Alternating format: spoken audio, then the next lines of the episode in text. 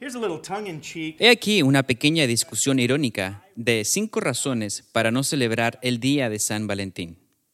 Número uno. Las flores hacen estornudar y no duran mucho tiempo. Número dos. El rosa no te hace parecer más delgado. De hecho, número tres. El rosa es un color femenino que provoca que los hombres se sientan débiles. Número cuatro. El chocolate engorda. Número 5. Las compañías de tarjetas de felicitaciones ganan millones de dólares en el día de San Valentín. ¿Son estas razones para que no pueda celebrar el Día de los Enamorados? ¿Existe una razón más importante que permite darnos cuenta de qué se trata la vida?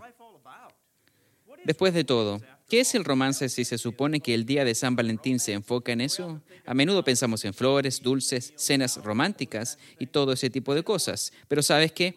A veces el romance es aspirar la casa. A veces el amor es limpiar el baño.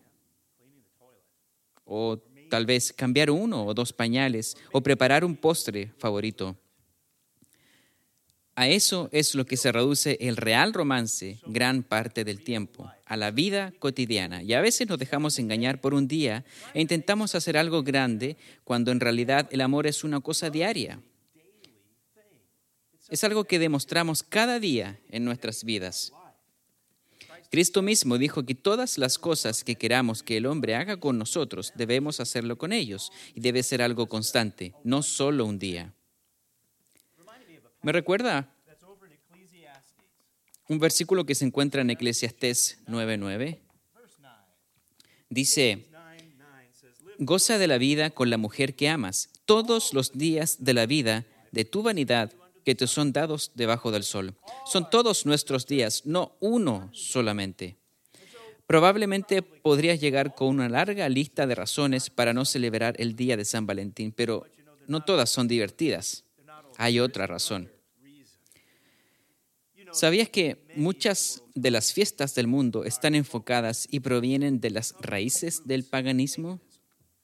En eso están fundadas. El día de San Valentín no es diferente, tiene el nombre de un santo católico, está arraigado en el paganismo.